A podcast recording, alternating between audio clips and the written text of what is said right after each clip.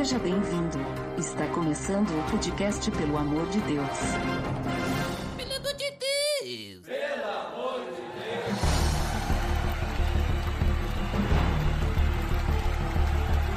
Tá no ar! Podcast, pelo amor de Deus, eu sou Ed The Drummer e hoje vamos falar do Batista, Botega! É isso aí, e vamos lembrar também que Batista não é o sobrenome do João, né? Boa, que nem Cristo, né? É, Jesus Cristo, João Batista. E é isso aí mesmo, pessoal. Hoje mais um episódio da série Personagens da Bíblia. Vamos falar então sobre João Batista. Tá beleza, Edson.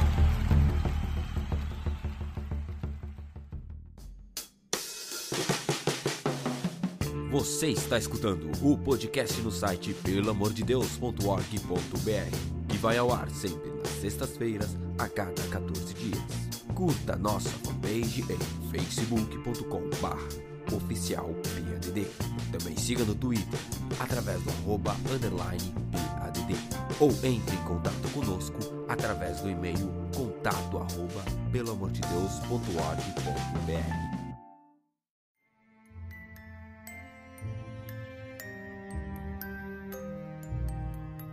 Então, Botega, como sempre no início dos podcasts da série Personagens da Bíblia, trazemos à tona o significado do nome da pessoa. Qual o significado, então, do nome João? Porque Batista não é o sobrenome.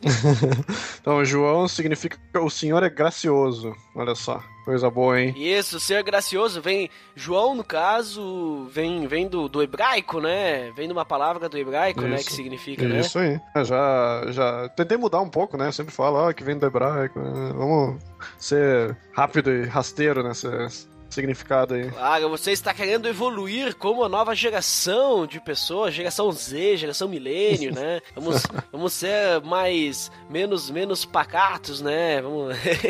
Mas é mais ou menos isso aí. Também al- al- algumas pessoas, né, comentam, né? Também além de Deus é gracioso, Deus é propício também, né? E eu prefiro Deus é gracioso porque é mais correto, né? Mas Botega, a gente sabe que João, né? Esse esse homem, ele era filho de Zacarias e Isabel. Isabel era prima de Maria, né? Mãe de Jesus, né? Isso, e Zacarias não é aquele dos trapalhões, né? Mas Zacarias significa Javé se lembrou. Olha aí, Javé se lembrou, hein? Aham. E ele era, ele era sacerdote do templo, né?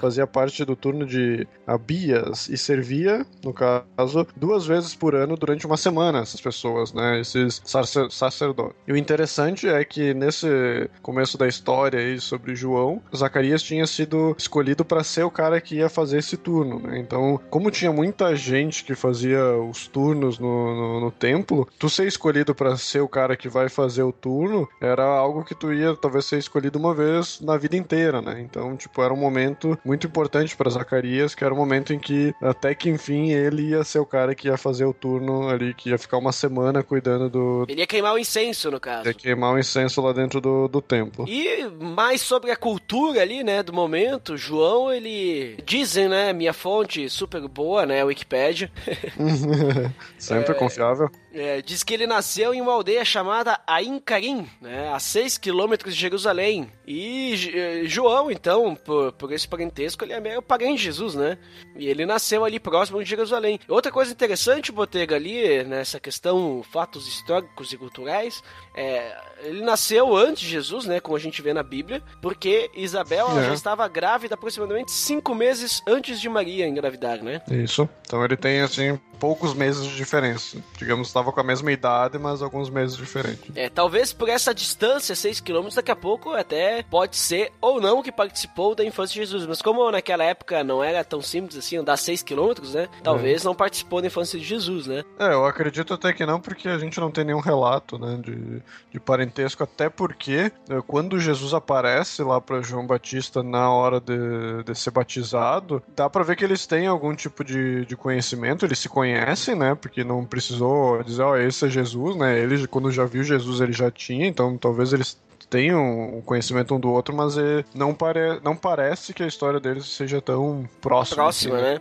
É, o legal é que quando, quando a gente vai falar ali de batismo, a gente vai perceber que uh, João, ele reconhece Jesus, mas ele já reconhece Jesus não como, ah, aquele é meu amigo lá, ou, sei lá, né, o filho da prima da minha mãe. Não, ele reconhece Jesus como autoridade, né? Já como, como digamos assim, o próprio filho de Deus. Mas tanto que quando Isabel vai visitar Maria, as crianças já já se se pulam dentro do ventre, né? Já tem todo aquele momento de, de louvor das duas, né? Então, que já mostra que desde dentro do ventre eles já sabiam o, o significado um do outro, né? O que, que, cada um ia ser no futuro, né? Uhum. Tanto que eles ficaram felizes quando estavam próximos. É, só que quem foi visitar foi a Maria, né? Ela visitou. Isso. Isso. Mas é isso. Então, basicamente, João, né? Ele nasceu ali numa sociedade onde ainda estava presente a lei do Senhor, né? Acontecia o serviço do templo, que inclusive seu pai era um dos responsáveis.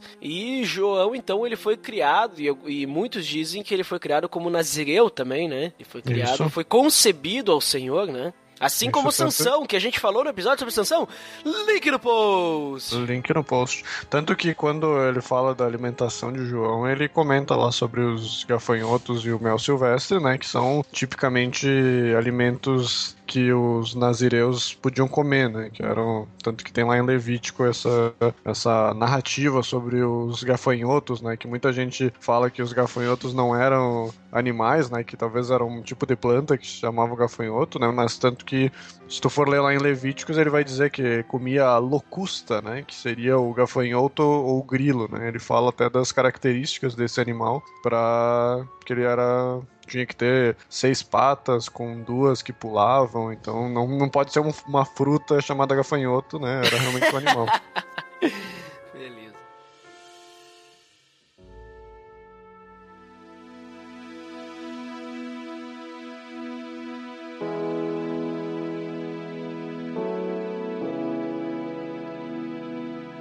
Muito bem, Botega. Então a gente já viu ali um pouquinho ali sobre a a questão cultural onde nasceu João. Então vamos, vamos, vamos então falar ali brevemente ali, os pontos importantes da vida de João, né? Quem, quem foi João, como que aconteceu, sucedeu, sua história. Nós precisamos então nesse caso começar por seu pai Zacarias, né? Então a gente já falou que Zacarias ele era um, ele era um sacerdote, né? E ocorreu que ele teve a oportunidade, o privilégio de poder participar e, e digamos assim, uh, ter, essa, ter essa incumbência, né, de queimar o incenso uh, ali no, no, no, templo, né, que era uma coisa que não era para qualquer um, pra, uh, muitas vezes, muitas vezes era uma vez na vida, né. Isso. Então, nesse, né, nesse momento ali que Zacarias, ele estava ali no, no, no, templo ali queimando incenso, que ele ficava sozinho, né, né nesse, nesse local do templo, apareceu o anjo do Senhor para ele, né, apareceu Gabriel, né, né? Que é Gabriel. Inclusive, Gabriel significa homem de Deus, né? Ou valente de Deus. E apareceu isso. o que aconteceu daí, Botelho? É interessante só a gente frisar que ali a gente, a gente pode seguir isso no primeiro capítulo de Lucas, né? É bom que no versículo 6 já comenta que que Zacarias eram, eles eram irrepreensíveis, né? Então, vale frisar aí que Deus não escolheu somente um casal qualquer, assim, ele escolheu realmente um casal que era irrepreensível, né, diante da sociedade. Né, então, nesse capítulo aí da vida dele, então aparece o, o, o anjo. E é interessante que pegando aí da, da história de Zacarias, que ele, tanto ele quanto Isabel, eles tinham idade avançada e a Isabel, Isabel era estéreo. Isso aí. Então, que isso significaria para o povo judeu de que Deus estaria talvez em desagrado com eles, porque normalmente quando tem essa relação com a esterilidade da mulher, normalmente tem relação com, com talvez um desagrado de Deus, porque, digamos, Deus deixou para o povo de Israel para eles se multiplicarem, e se tu não tem a possibilidade de se multiplicar, é porque Deus não está gostando de ti, né? Mas enfim, então, uh, apesar disso, ele era um sacerdote e era irrepreensível. Então aparece o anjo do Senhor ali para anunciar que ele ia ter um filho, né? Isso a gente vê ali no capítulo capítulo 1 de Lucas, versículo 12, né? E ele já fala sobre o nome, né? Que seria João, né? Que significa que Javé demonstrou graça. No versículo 14 ele vai mostrar ali prazer e alegria, né? Que são sinais do reino messiânico, né? Então, João já é mostrado ali como uma pessoa que iria realmente trazer o reino de Deus. né? Aí depois no versículo 15, ele já fala ali do Nazireu, que não beberá vinho, bebida forte, né? Que era o que nem tu falou, do Sansão ou Samuel, né? Legal que ele diz que ele vai ser cheio do Espírito Santo desde antes do nascimento. Mostra ali a soberania da salvação. A gente tá numa época antes, né, de Jesus, né? E João já seria cheio do Espírito Santo, veja só. Então, pessoal, só pra gente demonstrar que a graça de Deus, ela não vem só depois de Jesus. Já existia a graça. Isso, né? e a gente pode ver sobre a soberania da, da salvação, né? Em que o Jo- João já teria sido escolhido antes do ventre, né? Então, que muita gente vai querer dizer que a gente é escolhido depois, né? Então, mais um exemplo aí de, de alguém que, que foi escolhido por Deus, né? Deus agraciou a vida dele antes mesmo dele, dele ter nascido. E assim continua nessa narrativa aí no, no versículo 17, né? Que ele fala, assim como nos últimos dois versículos do, do Antigo Testamento, né? Que seria um novo Elias que viria, né? Todo mundo estava esperando por esse novo Elias, porque já faziam 400 anos que não aparecia nenhum profeta, né? Inclusive, João, hoje ele é considerado como se fosse o último profeta, né? Sim, porque depois veio a Cristo e. E já aí- era. e já era, acabou. Mas então, depois desses 400 anos, né, não, não, a gente não pode dizer que foram silêncio totalmente, porque ocorreram coisas relacionadas ao cristianismo, né, ao povo de Israel nesses 400 anos, mas nenhum profeta foi levantado por parte de Deus, né? Se ele foi levantado algum tipo de profeta, foi algum impostor, algum falso profeta, né? Então, após disso, então tu tem esse novo Elias, que seria o, o que o, pesso- o povo tava esperando, né? E ele já fala ali qual seria o propósito da vida de João também, né? Isso. Que é preparar o caminho, cam- preparar o povo, né, de Israel pra Jesus, no caso, pra vir de Jesus. Isso, que viria a converter o coração do povo, né, para impedir a maldição e a aniquilação do homem, né? Então, são um, um comentário aí do da conversão, né? Já fala sobre a conversão da- das pessoas que, que iria acontecer aí no fundo, né? Aí, no aí na frente. E também a gente tem bastante referência, tanto nos três evangelhos aí, sobre o Isaías 40, né? Que fala sobre a voz que clama no deserto. Esse já, já, mais, já mais pra frente, depois que o que, João já tá nascendo aí, ele já, já a gente vai ver ele no deserto aí como cumprindo a profecia de Isaías, né? E aí, Zacarias, como qualquer um que não acredita num anjo que, que vê, né? Quem vai acreditar num anjo que te aparece durante o tempo ali, né? Ele diz, mas como assim, né? Me, me dá um sinal aí pra dizer que, que isso é verdade ou não, né? Aí Gabriel, não gostando do, do dessa dúvida, né? Imagina, tu tem um anjo na tua frente dizendo que tu vai ter um filho. Aí o cara diz, é, não sei, né? Ah, me dá um sinal aí. Aí ele deu um sinal, fazendo com que Zacarias não falasse. né? Toma, na tua cara. Na tua cara. E é engraçado esse momento, porque Zacarias, depois de ele ter feito o- a oferta ali de incenso, ele deveria sair do templo e falar com o povo. Né, ele deveria fazer a bênção ao povo, aquela bênção que era que é bastante conhecida, né, que é aquela de número 6, de 23 a 27, né, que provavelmente se tu já ouviu o BTQ, o BTcast, sempre eles terminam com essa oração, né? Não sei se tu tá ligado aí. Sim, sim, sim, sim, sim. Que o Senhor respondesse que é? seu rosto sobre ti, blá, blá, blá, blá. Então imagina, Zacarias teria que sair de lá e falar essa, essa bênção pro povo, e ele chegou lá fora, hum, Falou nada. Só em, só em Libras. falando em libras. que aqui é o dinheiro daqui, né? Entendeu a piada? Ai, Zacarias chegou lá fora, lá falando em Libras, porque Deus deu o dom de línguas para ele. Mas enfim, ele chegou lá fora e o pessoal viu que ele tava, tipo, uma cara, tipo, eu vi um anjo, o anjo me cortou a língua, né? E aí. Mas tá escrito ali que ele falou em Libras. Diz assim, ó, Zacarias fazia sinais para eles, mas permanecia mudo. Sim, né? Imagina, tipo, tu tem que explicar é pras o pessoas. primeiro falador de Libras. Ah.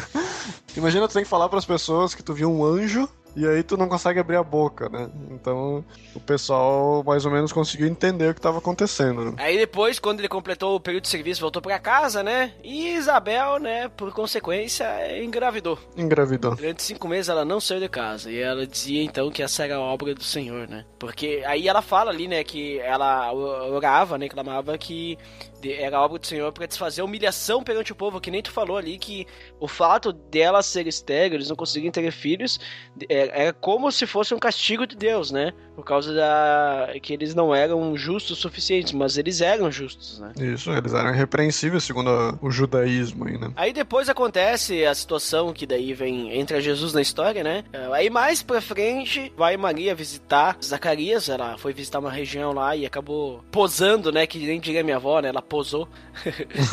que seria dormir lá, ficou lá na casa de Zacarias e aí acontece aquele, aquele cenário lá que tu comentou antes, né? Do, dos bebês, né? E só pra comentar, antes aí, de, durante esse período de cinco meses aí, a Isabel se ocultou do, do povo, né? Porque, como gratidão ao Senhor, né? Que imagina, pô, ela não queria ficar se mostrando durante cinco meses, né? Mas aí, beleza, depois aparece então a gente vai estar, tá, a gente já está em Lucas 23, né? 1, 23. Aí em 26 e 35, o anjo aparece a Maria, fala sobre no 36 fala sobre Isabel para Maria, né? Aparenta, né? Se tu for ver nas, nas versões mais antigas desaparenta, né? Não é por parte da, da mãe lá da Aparenta não de... de aparentar, mas parenta isso, de parente isso, mesmo. É que é ruim tu falar parenta assim, tu botar o o A na frente, mas enfim, parenta. Elas eram parentas por parte de mãe, né? Por causa da linha de Arão. For ver ali na, na linhagem de Arão, elas elas têm ali a, a parentagem por parte de mãe. Aí no versículo 39 de Lucas conta sobre a visita de Maria a Isabel, né?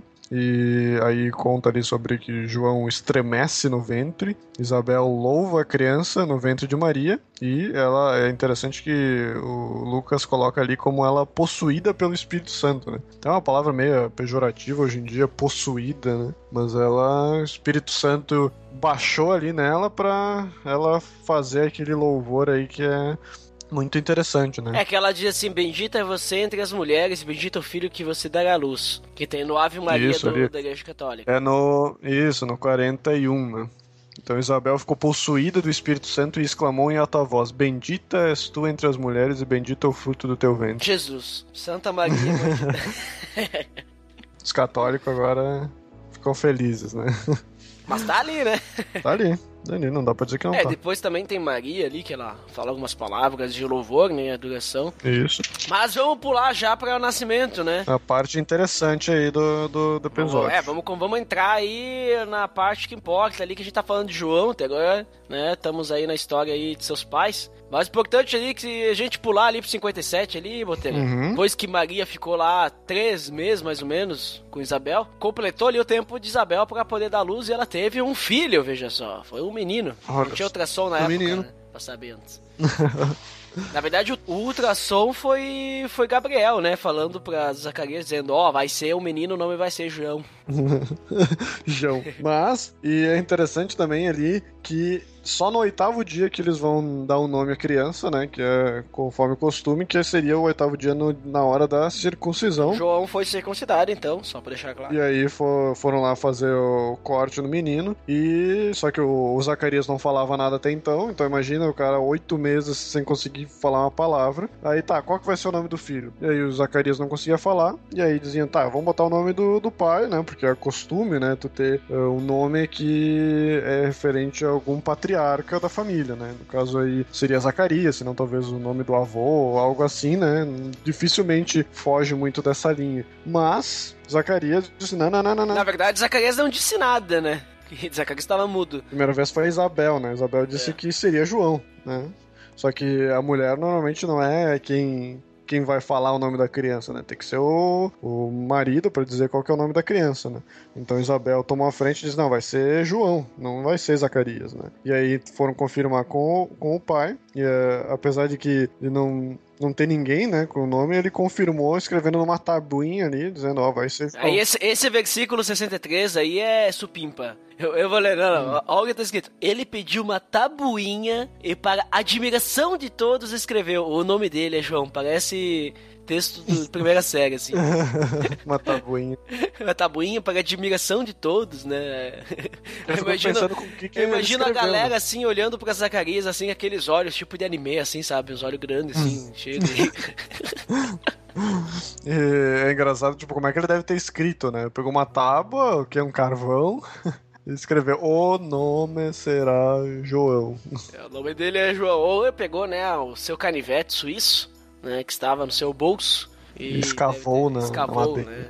É que nem os Dez Mandamentos, né, na pedra. E aí, adivinha o que acontece? É nesse momento que, que ele. A, a boca se abre ou não? É, a boca se abriu, sua língua se soltou e ele começou a falar.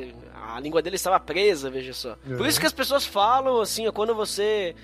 Quando não tá falando muito, assim, né, tá muito quieto, e aí as pessoas perguntam, tá, mas tá com a língua presa aí, né? Por quê? As pessoas são inspiradas por Zacarias, né? Que estava com a sua língua presa, não conseguia É. falar. né? A pessoa cita a Bíblia, né? Nem sabe, né, que cita, nem sabe.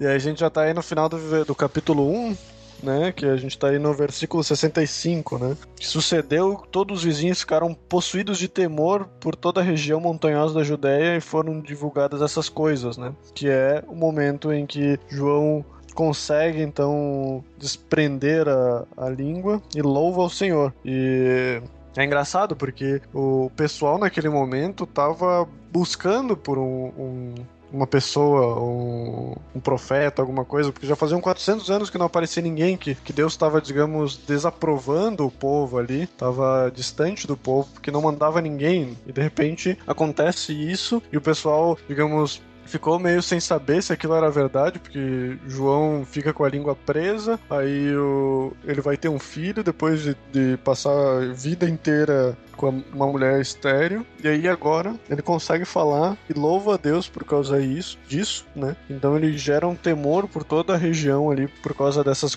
dessas coisas que estavam acontecendo, e vai pro cântico de Zacarias, né? Falando aí todo Ele profetiza. né, todo essa, essa, esse louvor a Deus aí que é bem bonito. É, e o legal é que ali nessa profecia ali que Zacarias faz, né? Porque o povo ali tava, tava, tava assim, tava abismado, admirado, né? O que que vai ser, né? É, esse menino aí que nasceu, eles estavam vendo que tinha Deus aí no meio. E daí, eh, Zacarias, ele fala da profecia lá do anjo, né? E ele diz lá várias coisas. E mais lá pra frente, eh, no versículo eh, 76, ele diz: E você, menino, será chamado profeta do Altíssimo, pois irá diante do Senhor para lhe preparar o caminho, para dar a seu povo conhecimento da salvação, mediante o perdão dos pecados, né? E aí vai. Mas eh, eu acho interessante essa parte que ele diz ali que ele vai ser chamado profeta do Altíssimo, porque ele vai adiante do Senhor preparando o caminho, né? Então Isso. ele já profetiza aquilo que o anjo tinha falado, no caso, né? Gabriel tinha comentado. Isso. É, aquilo que tava também já na em Isaías 40 lá, né? Que seria a voz que clama do deserto. E ele completa ali o versículo 80 dizendo que o menino crescia e se fortalecia em espírito e viveu nos desertos até o dia que havia de se manifestar em Israel.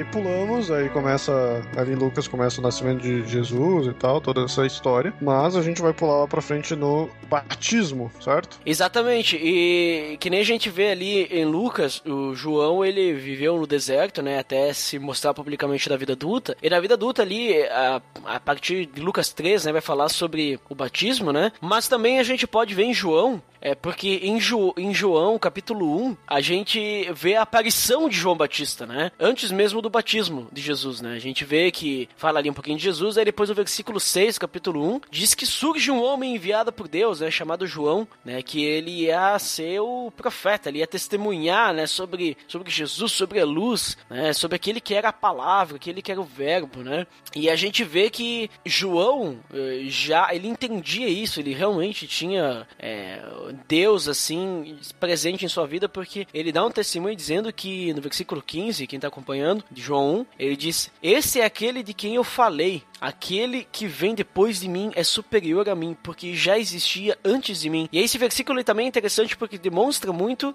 a questão da trindade, né? É, ele já diz ali, olha, quem vai vir para salvar não sou eu, eu sou apenas, eu não sou ninguém, né? Ele era o arauto. É, eu não sou alguém importante, porque as pessoas elas começaram a achar que ele era alguém, né? E daí ele fala, não, aquele que vai vir depois de mim, ele é superior a mim. E antes mesmo de eu nascer, ele já existia. E sendo que Jesus nasceu depois de João, entendeu? Uhum. Então ele já existia antes mesmo dele, desde o início. Assim como começa ali o capítulo de João dizendo que no princípio Jesus já existia também, ele era o verbo, né? Então Isso. é interessante que é, João, antes mesmo assim da, da aparição de Jesus, né? Ele já testemunhava Jesus e as pessoas se perguntavam, né? Depois que quando ele dava esse testemunho, quem que era ele, né? E João dizia, não, eu não sou o Cristo, né? Perguntavam então, tipo, quem tu é? Tu é Elias? Até é, João, ele foi comparado com Elias ali na, na mensagem ali do Gabriel, ali do anjo Gabriel para Zacarias, porque Elias, ele foi o profeta que tentou libertar o povo no sentido de que fazer o povo se arrepender, né? Dos pecados, voltar-se para Deus. E a proposta de João também era a mesma. João, assim como Elias, ele tinha a proposta de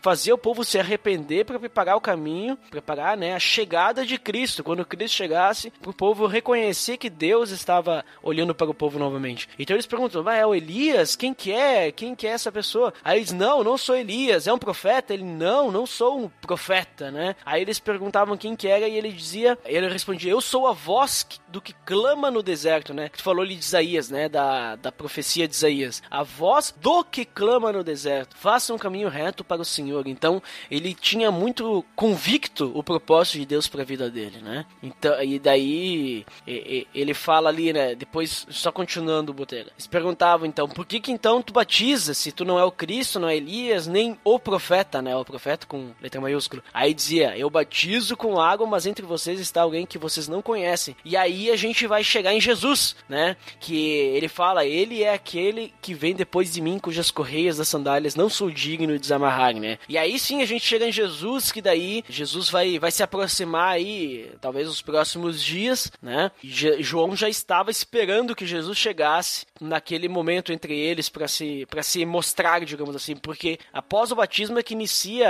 é, claro, simbolicamente o ministério de Jesus, né? Isso. Então, falando sobre o batismo de, de Cristo, então, ah, começando desde o do, do começo do ministério de João. O ministério dele era esse ministério de batismo, não só de Cristo, mas de, das pessoas ali da região onde ele vivia. Esse ministério, esse momento onde que ele estava vivendo, era no ano 25 ou 26 depois de Cristo. Né? muita gente pode. Às vezes eu me confundo se o depois de Cristo é depois da morte ou depois do, do nascimento, mas é depois, Depois do nascimento. depois do nascimento. É. Mas enfim, se você tem essa dúvida que sim, que nem eu que sou burro, 25 ou 26 depois do nascimento de Cristo. E ali isso tu vai ver em Lucas 3, no, capi- no versículo 1. A característica do- desse, desse ministério era o batismo, que nem eu tinha comentado, e diferente do, do batismo ou da lavagem que era feita pelos judeus naquela época, aquela lavagem dos judeus eh, era feita para gentios prosélitos. Sabe o que é prosélitos, Duda? Não sei, o que é prosélito, Botega? é aquele que se converte ao judaísmo.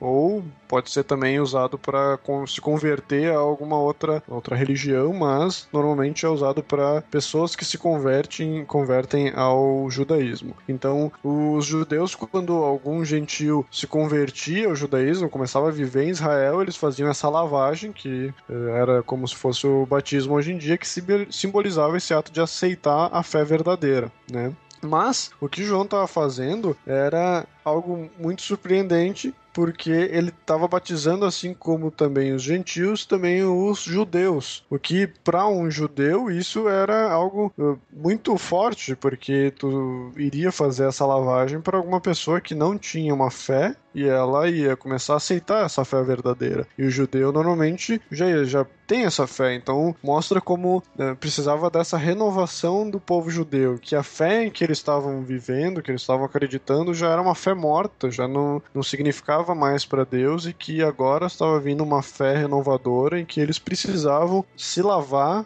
daquilo que era anterior e começar a viver essa nova vida. Né? Isso a gente consegue acompanhar em, Ma- em Marcos 1, ve- no capítulo, no versículo 4. Né? Então, apesar deles serem o povo da aliança de Deus, através desse arre- arrependimento e da fé, eles também recebiam essa essa renovação da fé, né? E a gente pode continuar então o, em Mateus 3, versículo 2, que João estava pregando o reino dos céus que está próximo, né? É aquele que está presente hoje, mas ainda não, né? Não na sua total essência ali, né? Estamos temos o reino dos céus, mas de certa forma não. E é interessante a gente ver ali entre os três evangelhos que Mateus usa reino dos céus, né? não usa reino de Deus, para poupar aí os judeus aí dessa discussão sobre usar o nome de Deus em vão. Então ele coloca reino dos céus. O batismo era de arrependimento e o que não gerava o arrependimento, mas era um resultado dele, né? Ali em Mateus ele fala, né, o batismo de arrependimento, mas não é o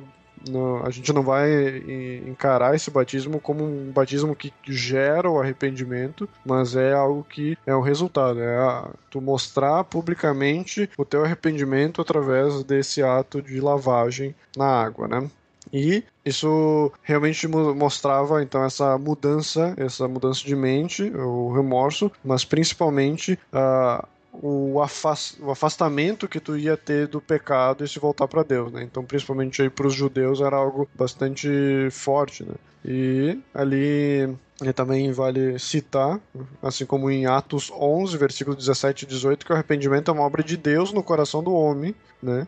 E Lucas fala aos judeus que quem era eu para que pudesse resistir a Deus? Né? E após o, os judeus eles uh, responderam, né? Também aos gentios foi, foi por Deus concedido o arrependimento para a vida. Então todo esse momento que estava acontecendo ali que João Batista estava criando ali naquela área era todo esse, esse renovar da fé, mostrando que realmente existia uma nova fé que estava surgindo, né? Que os judeus precisavam renovar ela através desse, desse batismo e eh, se voltar contra o pecado que, que eles estavam vivendo ali e que era algo que era produzido por Deus que era irresistível e que era para tanto para os judeus quanto para os gentios. Né? Já não tinha mais aquela coisa só dos judeus, só do povo escolhido, não, né? mas agora também ele abrangia os gentios. Certo? Exatamente, até porque, é, que eu comentei antes, ele, ele, ele tava pregando esse arrependimento, né? E foi bem que tu comentou que era o batismo era um resultado do arrependimento e não para se arrepender, né? Isso é interessante também. Isso. Como eu tinha comentado antes, eh, João Batista despertou esse interesse no, no povo ali da região por causa que o último profeta, que era Malaquias, ele viveu há 400 anos atrás, né? Imagina depois de 400 anos sem ninguém dar uma direção ao povo, o povo estava sedento por Deus, né? A gente pode seguir isso em Marcos capítulo 1, versículo 5. E ele estava ali então na, na área da Judéia, que é divisão mais ao sul da Palestina, onde que, que tinha a cidade de Jerusalém.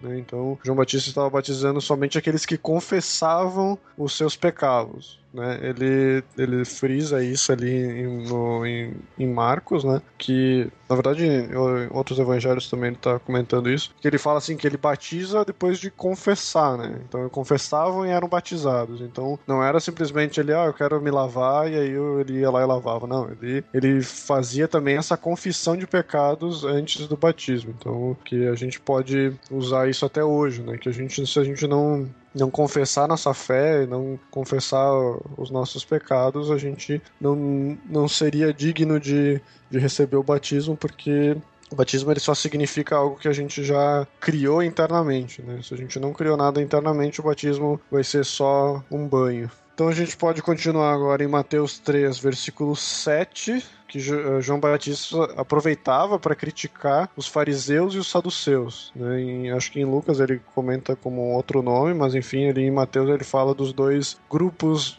uh, judeus, né? que eram os fariseus e os saduceus, que eram rivais aos, digamos, judeus da época, que eles eram como se fossem seitas para os judeus da, do, do, templo, enfim, ali todas essas questões aí. Até se tu for olhar, um era mais liberal, outro era mais não sei o que. Eles tinham, digamos, diferentes interpretações do judaísmo e ele, João Batista aproveitou ali o momento para criticar, dizendo que eles eram raça de víboras, né? E que eles tinham que gerar esse arrependimento aí. Mas é interessante tu ver como uh, pessoas de todos os tipos de seitas e gentios e judeus estavam indo lá para se converter, né?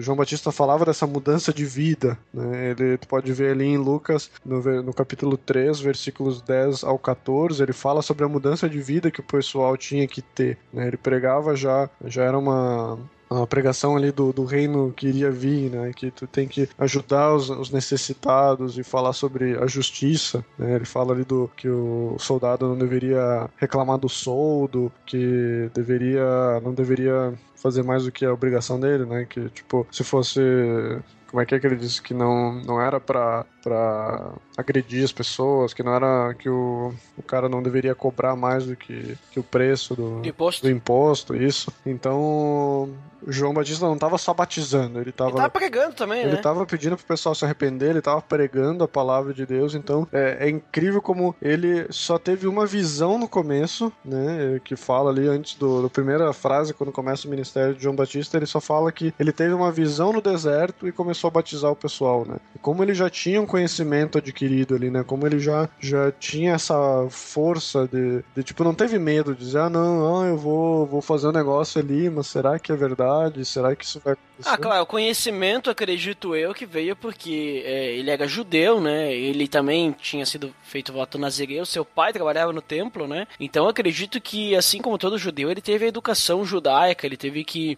aprender a Torá, é, e talvez ele leu também os profetas como Isaías, porque ele conhecia a palavra de Isaías, né? Isso. Então eu acredito que estudar, ele estudou, né? Ele foi dedicado ao Senhor, né? Então, até por, por seu pai trabalhar no, no templo, provavelmente, né? Como você. é, ele, ele, ele devia ter um acesso, assim, facilmente ao, aos escritos, né? A palavra, então. Acredito que também dessa forma ele foi bem educado, né? Sim. Seu conhecimento veio dali, a visão, claro, que daí veio de Deus pra dizer o, que, que ele deveria fazer, obviamente. Isso aí. Uh, continuando então em Marcos capítulo 1, versículo 6, comenta sobre como é que eram as vestes dele ali, o que que ele comia, já comentei antes, né? As vestes eram pele de camelo com um cinto de couro. Era uma, são vestes típicas da, da, da pessoa que vive no deserto. E é engraçado que lembrava muito da- das vestes que Elias tinha. Então, o que também ajudava o pessoal a ficar se questionando se ele era o Elias ou não, né? E também comia lá o gafanhoto e o mel silvestre. O mel silvestre era bastante, eh, tinha, era abundante ali na região, né? Era algo fácil de ser encontrado. Versículo 7 comenta sobre João Batista ser o arauto de Jesus, certo? Então é a pessoa que vai à frente e comenta, né? O arauto é aquele que vai à frente normalmente da caravana do rei, enfim, né, de, de alguém e fala que a pessoa tá vindo, né, para preparar o caminho da- dessa pessoa, né? Então, se o rei vai em algum lugar, esse arauto vai na frente e vai falando para as pessoas ali que, que o rei vai passar por ali, que eles precisam arrumar o caminho aí para o rei passar. Então era o mesmo mesma intenção ali de João Batista. E João Batista comenta que nem tu falou ali que ele não era digno de a, desatar as sandálias de Jesus, porque o, ato de desatar a sandália é um ato dos mais servil possível, ou seja, o escravo seria o, o ato mais baixo assim que um escravo faria seria desatar a sandália de alguém, né, que seria algo bem simples. E ele fala como ele era. Ele não era nem digno disso, né? De tão humilde que ele se colocava, né? Tão humilhação que ele se colocava diante de Cristo. né? E é, é interessante que ele não sabia quando Cristo ia chegar ali, né? Ele teve a visão que ele deveria batizar, mas em nenhum momento comenta que, ah, sei lá, Cristo tá, tava ali. Mas ele sabia que tava vindo. Eu sabia que tava vindo, mas tipo, é aquele negócio, tipo, tá. Vai É que vir nem nós hoje. dois dias. vai vir dois dias, vai vir do- dois meses, vai demorar dois anos, vou ter que batizar quanta gente aqui, né? Mas ele foi e fez isso sem pestanejar, né? Ele batizava com água, que nem ele diz, né? Eu batizo com água, mas ele vai batizar com o Espírito Santo, né? Já profetizando aí o dia de Pentecostes.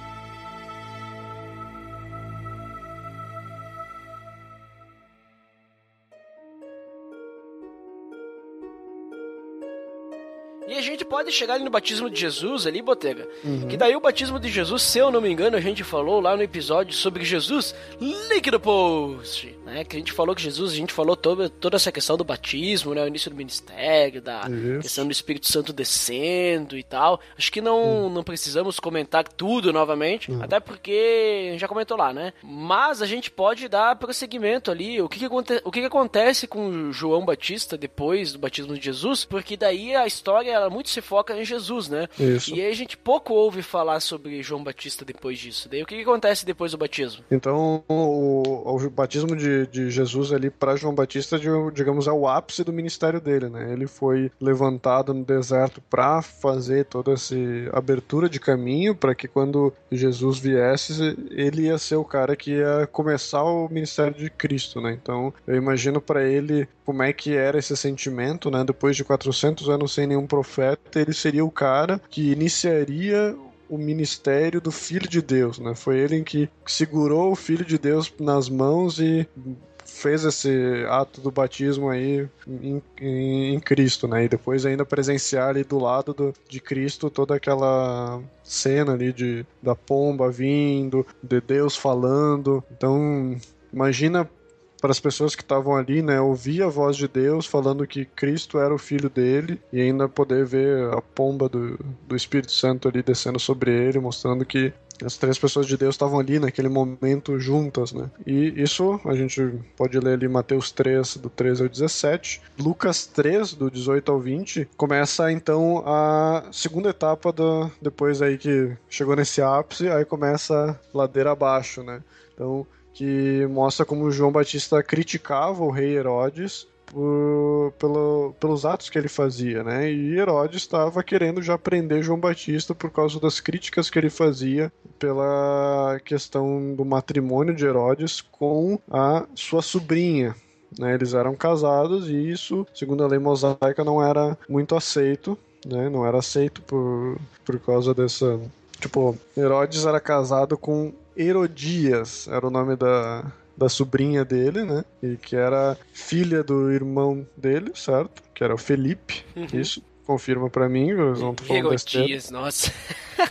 E ela já tinha um filho, né? Que era aquela que depois a gente vai ver mais pra frente em Mateus, Marcos e Lucas. A gente vai ver lá em Mateus 14, do versículo 1 ao 12, Marcos 6, do versículo 14 ao 26, e Lucas 9, dos versículos 7 a 9, que conta então ali a parte da morte de João Batista, né? Que mostra então que ele tinha sido preso, estava ali preso por causa dessas, dessas ah, do que ele estava falando sobre Herodes, né? Por causa das críticas dele. Mas e aí ele vai contar aquela historinha da morte de, de João Batista, né? Que é o momento em que, durante um banquete de aniversário de Herodes, a filha de Herodias com Felipe, na verdade Felipe não era o filho dele, agora tô perdido nesses nomes. Me confirma aí quem que são Herodes, Herodias e Felipe. É, assim, ó, a ex-esposa, no caso, e sobrinha do meio irmão de Herodes, que era Felipe, no caso, o Felipe era, meio irmão de Herodes, a Herodias, né? Ela abandonou o marido e casou com Herodes An- Anti- Antipas, né? A gente falou. E Isso. aí, beleza. Aí, aí João, ele falava sobre isso, né? E o Herodes ali, ele sabia que se ele condenasse João, seria justificado. Que ele tá falando, né? E daí a filha de Herodias era chamada Salomé. Salomé.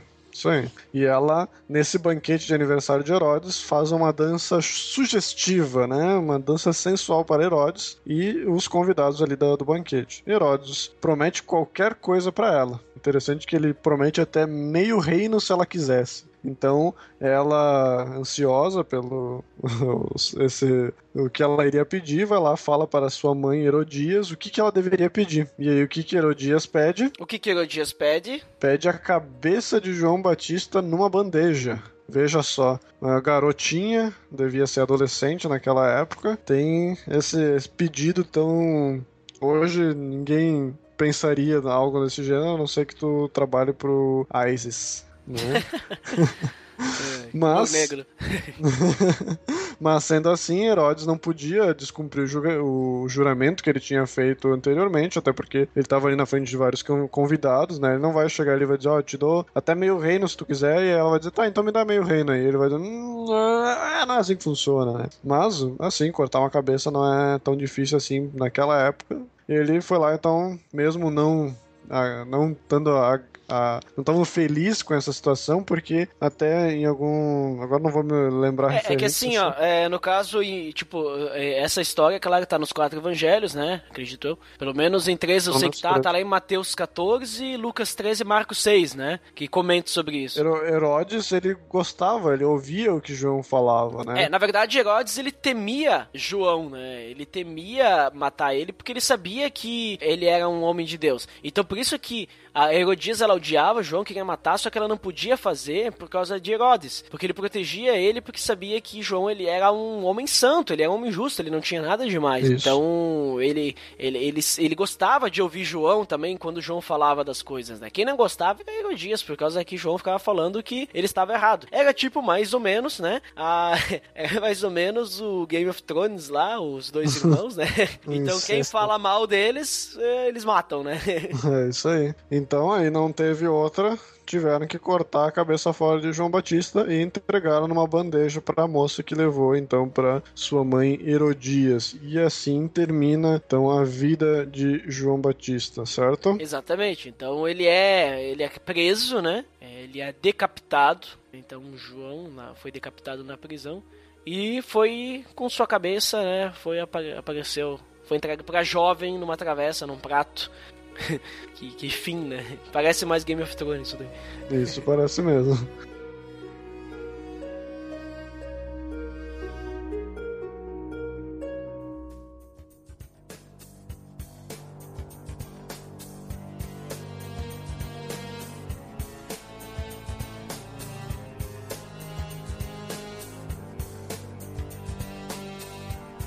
Botega. Então a gente viu aí a história de João Batista, a gente viu o seu triste fim, né? Por causa do que ele falou, né? E o que ele falou não era mentira. Então vamos para as considerações finais. Já vamos comentar aí nas considerações finais que a gente pode aprender com o João Batista. Por favor, suas considerações. Então, pra mim, se a gente for comparar o incrível ministério de João Batista com os dias de hoje, né, a palavra que eu botaria aí seria perseverança, né? O cara que teve uma visão no deserto para batizar judeus e gentios depois de 400 anos do último profeta, era algo para não ser creditado pelo povo ao seu redor ali, né? Porque nesse período dos 400 anos poderiam ter aparecido vários falsos profetas e João Batista podia ser só mais um deles, né? Mas mesmo assim ele foi perseverante e batizou a galera toda ali e até o momento em que Jesus apareceu e fez todo o ministério começar. Hoje precisamos todo dia que alguém nos motive para algo, né? A gente dificilmente consegue fazer uma coisa básica que seja sem que alguém esteja,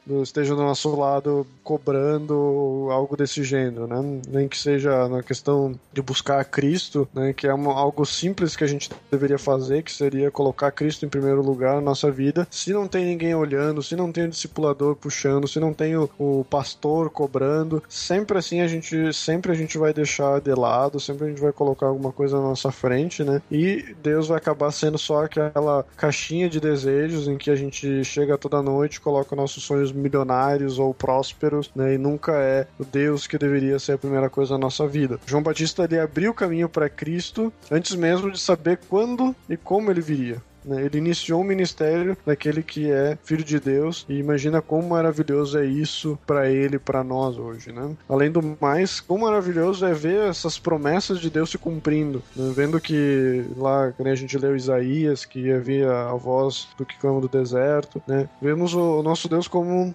como ele não é um Deus de mentiras, né? Um Deus de historinhas, alguma coisa assim, mas sim um Deus em que promete algo e séculos depois ele cumpre algo que ele prometeu para sua própria glória, né? E nós, será que cumprimos tudo aquilo que falamos? Será que somos somos perseverantes naquilo que deveríamos ser e aquilo aquilo que deveríamos cumprir por causa de Cristo, né? Essa é a minha questão para fechar aqui, que a gente possa ser, assim como João Batista, que a gente possa, que a nossa vida seja, mesmo que seja para um ministério só, como João teve, né? Não foi algo que, digamos, foi para a vida inteira, algo que ele fez assim, foi algo que ele foi preparado por um período, ele foi usado grandemente, morreu de uma forma que ninguém gostaria de morrer, mas a vida dele foi totalmente para a glória de Deus, né? Será que a gente consegue, pelo menos, tentar mudar a nossa vida para isso? Né? Buscar isso em primeiro lugar, orar a Deus para que a nossa vida também seja feita para a glória dele, não para os nossos desejos. Essa é a questão, então. Muito bem, Botega. Muito obrigado aí por suas considerações finais. E eu também concluo, assim, que o João Batista, assim, ele, assim como tu falou, né, essa questão de perseverança e tal, bem interessante. E adicionando a isso, eu também adiciono a questão da humildade dele, né? É, a humildade e também o reconhecimento da autoridade de Cristo. Porque enquanto todo mundo ficava bajulando ele, né, e querendo dizer, olha, você é grande coisa, né? Você é o melhor. Ele dizia, não, não, eu não,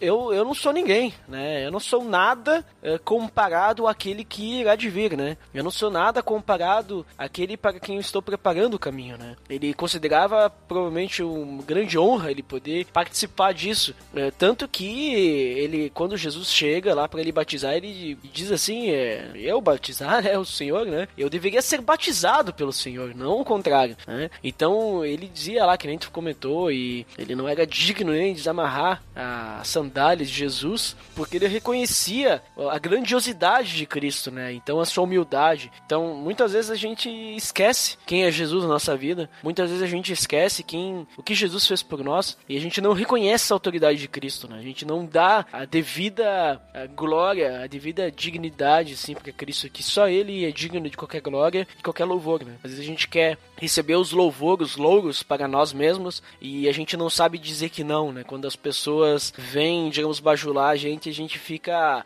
orgulhoso, olha, fui eu que fiz. Mas a gente sabe tudo que a gente tem aqui, nada é, vem de nós, né? Tipo, porque assim como a gente nasceu, a gente vai embora também, né? A gente deixa tudo aqui. Então nada é nosso porque tudo vem de Deus que é o Criador. E a gente esquece disso e eu entendo sim que João, ele era em sua humildade, ele reconhecia bastante isso. Então é isso, né, Botega? Isso. A gente possa então aprender com o João essa questão de perseverança, questão de humildade, reconhecer quem é Deus na nossa vida e possamos sempre estar motivados, porque às vezes as pessoas não nos motivam, mas a gente tem que entender que Jesus e Deus eles estão ao nosso lado, o Espírito Santo agindo em nossa vida, nos motivando a sempre continuar no caminho dele. É, isso... Então é isso. Então para quem fica pra área de feedback até daqui a pouco, então para quem não fica até o próximo episódio. Até mais. Até mais.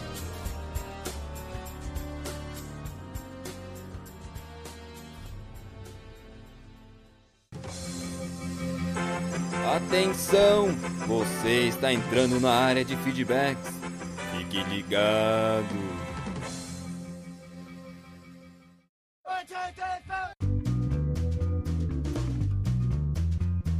Estamos na área de feedbacks do PADD. Uau! Fantástico! Dandeco, temos que lembrar do nosso feed. como sempre. pelo amor de Deus.org.br barra feed barra podcast. E o iTunes está disponível aí para você nos avaliar. Basta acessar o site pelo amor de Deus.org.br para iTunes. Barra iTunes no final, você vai direto para o iTunes, ou você pode ir no post que tem um link direto, sem precisar desses atalhos, né? Veja só. E Dandeco, mais uma vez, temos que divulgar a iniciativa. É. Ó, vamos, vamos botar o nome Iniciativa Poolcast. Opa, no nosso Rafael Colette. Exatamente! Ele está fazendo ali uma vaquinha no Catarse, né? É um projeto. Um projeto que está aí, né? Estrogonoficamente sensível. E as pessoas estão aí contribuindo para que esse projeto fique realidade. É, isso aí, né? E esse projeto possa também fazer a diferença na podosfera brasileira. Poolcast, ó, www.catarse.me barra Poolcast, Pool é de P-O-O-L. Esquece é de podcast, né? C-A-S-T, né? Para quem não sabe. Mas de qualquer forma, você não precisa se preocupar com todas essas letras, porque Por que não? liga no post! Uh. Veja só. Então, Deco, eu acho que é importante nós falarmos mais sobre o podcast. No último episódio nós falamos algumas coisinhas, né? Mas falamos poucos, né? Falamos... Você falou mais ou menos uns 3 minutos. Nossa, falei sobre isso. Vamos falar mais, então. Vamos falar Opa. muito mais, né? Vamos falar que o Poolcast, então, ele é um projeto que ele visa, né, ser uma plataforma colaborativa. Ou seja, os podcasters, né, vão poder colocar seus episódios lá. Na verdade, pode deixar o feed lá, né? E quem escutar o podcast pelo podcast vai estar contribuindo com o podcast, veja só. O que é muito importante para nós. Claro, por quê? Porque tem uma das coisinhas ali, né? Que a pessoa, né, ao escutar ali, os minutos que ela escutar vão poder ser revertidos de uma forma financeira para o usuário. Mas como assim, Dandeco? Porque o Poolcast vai ter propagandas lá e essas propagandas, em vez de ir só para o Poolcast, vai ser dividido com os podcasters. Já dizia o poeta, né? Nem só de pão viverá o homem. E claro, o Poolcast vai ter ali ah, opções gratuitas para você usar, né? Então você pode usar o Poolcast de forma grátis ou você pode pagar uma assinatura também, né? Que daí tem formas diferentes. E o que, que o ouvinte ganha com isso, né? Quê? além de ele ajudar o seu podcaster favorito, né? Ou todos os podcasters que ele escuta, ele também vai ter um player supimpa, né? No celular, no Windows ou no navegador, onde quer que ele esteja, no Mac, iOS e todos esses aparelhos apetrechos, né? Ele vai poder então escutar seu podcast com um player muito bacaninha e com todas aquelas questões lá que, por exemplo, o pessoal fala bastante, né? Que é legal, você já ouviu um podcast ou você já viu como que é o player do SoundCloud? Uh, não, explique como que é esse player. O pessoal pode comentar diretamente no player. Então você está escutando ali, por exemplo, e aí você está agora na área de feedbacks, né? E você chega um momento aí e alguém colocou um comentário lá: Ah, o Poolcast é nesse link. O que não precisaria, porque nós temos todos os links no post, né? Mas digamos que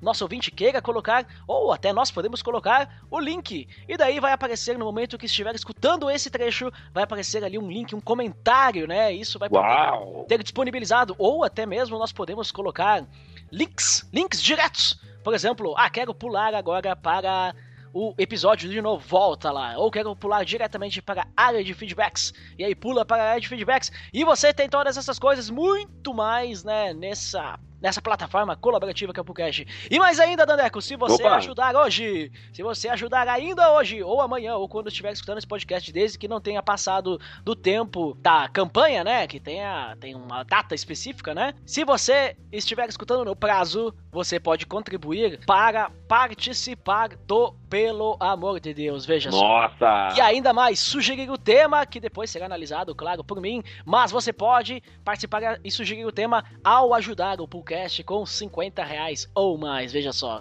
Que alegria de viver, não é? Nossa, trambólico. A- É, me coçou. Até parece que você nunca participou do Pelo Amor de Deus. Mas o nosso ouvinte que gostaria de ajudar o Poolcast e de quebra ainda poder participar Pelo Amor de Deus e sugerir temas para poder participar e conversar conosco, então fica a dica aí! Você pode ir lá no catarse.me barra Poolcast e ajudar essa plataforma para que a gente possa crescer todo mundo com a podosfera brasileira indo avante. O que você acha, Dandeco? Eu acho mítico. E sabe o que eu acho mais, Dandeco? O quê? Que agora é a hora de nós irmos para o feedback do episódio 79 que a gente falou sobre a Namoracedo! Opa! E não é cedo para falar do Lourival Gonçalves. Sempre presente. É, ele falou, mandou corações e disse que o amor estava no PDD, né? Mas ele sempre comentou falando baixando. Nossa, e sabe o que, que é mais legal do Lorival nesse episódio também, Opa. assim como outros que ele já fez? É que ele voltou! Nossa! Lorival Gonçalves, uma pessoa estrogonoficamente sensível. Que disse? Hoje em dia, existe uma problemática em cima desse assunto. Ouço por parte de muitos que impedir é pior e que o proibido é mais gostoso. Acredito que a base não é somente o diálogo, mas fazer com que o jovem ou adolescente entenda o real sentido do namoro. Vejo pais que se relacionam bem com seus filhos e até dialogam, mas a consideração pelo próprio diálogo é deixado de lado pela gurizada. Lógico, o diálogo é caminho e porta aberta para um relacionamento mais profundo, desde que o outro queira ouvir. Isso sim é diálogo. Muito importante, diálogo, né? A tal liberdade da geração atual, uma benese, na verdade, aprisionou os pais, fazer entender que o namoro é um primeiro passo de um relacionamento e que não os isentam das responsabilidades e de respeito quer para com os pais da menina ou do menino, assim como um para o outro, é um desafio. Até o próprio termo namoro já foi posto à prova devido às inúmeras mudanças quanto o que é melhor num contato a dois. O pega e não se apega, por exemplo. Para muitos até esquentou as coisas, mas esfriou o respeito e o sentido verdadeiro de estar juntos. Parabéns pelo podcast! Mítico! Feedback do Lugival. Veja só que ele, eu achei interessante que ele comentou ali a, na verdade, ele não falou isso, né, exatamente, mas ali nas entrelinhas ele falou da imaturidade de muitas vezes essas pessoas mais novas querem namorar, né, e elas podem estragar algo que poderia ter sido muito bom, né, para seu relacionamento, né. Então temos que tomar cuidado e vermos quando estamos realmente preparados para isso. Vamos ao próximo, Dandeco! Opa, o Abner Lobo. Míticos Piacast sempre presente aí, que disse... Fala pessoal, muito bom episódio, como sempre. Esse é um tema que não é polêmico, mas é bastante problemático, pois geralmente os pais e as igrejas não sabem muito como agir em relação a tantas mudanças que vêm junto com a adolescência e acabam sofrendo com isso. Mas vou saber apenas quando tiver filhos, né? Será que se essa relação não for criada desde a infância e desde então foi explicado a necessidade do relacionamento, quando essa criança for um adolescente, não terá isso mais firme nela e não apenas uma necessidade de estar naquele contexto? Não sei responder também porque não tenho filhos ainda, mas quem sabe um saberá. dia, né? Quem sabe? Eu digo isso, pois meus pais sempre conversaram sobre relacionamentos comigo. E por mais que na adolescência me sentisse o excluído, por não namorar e tal, quando decidi namorar, sabia que seria para casar. Hoje, a igreja que participo tem uma regra. Para começar a namorar, os rapazes podem namorar a partir dos 18 anos e as meninas a partir dos 17.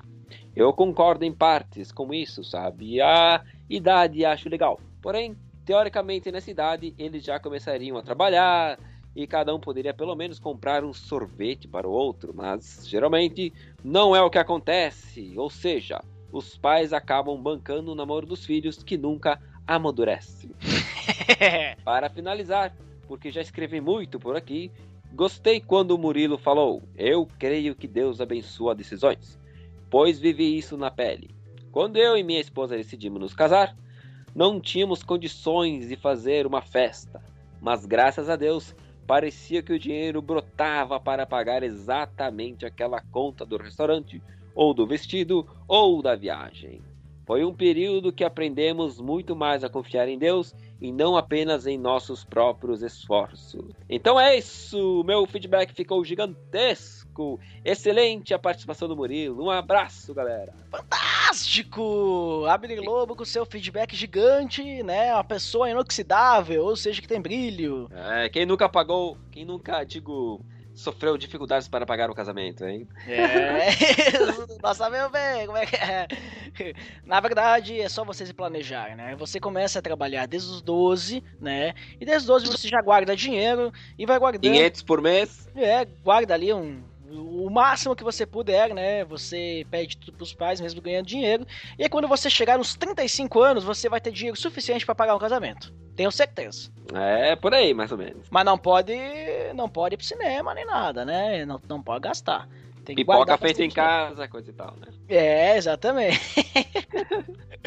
ai, ai. Viu que ele falou ali que ele gostou do Murilo. O Murilo, já conversei com ele, provavelmente ele estará aí novamente. Vamos esperar que ele volte, né? Queremos, queremos mais Murilo. No Murilo, no- sucesso! Murilo, sucesso, né? O pessoal gostou dele, gostaram da participação do Murilo aqui. Murilo, se você estiver escutando, então saiba que o pessoal gostou.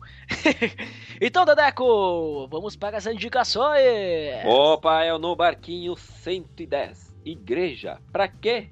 É, pra que igreja? Então você vai descobrir pra que que serve a igreja, pra que que nós temos que nos reunir, né? Numa congregação lá no, no barquinho que está o Liverpool. Uh! Veja só, Dandeco. Então acho que por hoje é só, né? Esses feedbacks ficaram cumpridos. Por quê? Porque nós lemos 100% dos feedbacks aqui. É, né? você pode escrever uma carta que vamos ler 100% dessa carta. Isso, vamos ler. Se o dia que nós tivermos, né, que ler uma hora de feedbacks, nós vamos ler uma hora de feedbacks. E daqui a pouco, se o podcast já estiver pronto, a pessoa vai poder saber até onde vai o episódio, porque vai ter uma marcação lá, né, dizendo Oh. até aqui vai o episódio e aqui são os feedbacks. Então, tudo vai estar certo, tudo vai estar tranquilo e todos vão poder participar mais ainda. O que você acha? Eu acho formidável. E eu acho que então por hoje é só, né? É isso aí, pessoal. Foi um prazer e até a próxima. Até mais!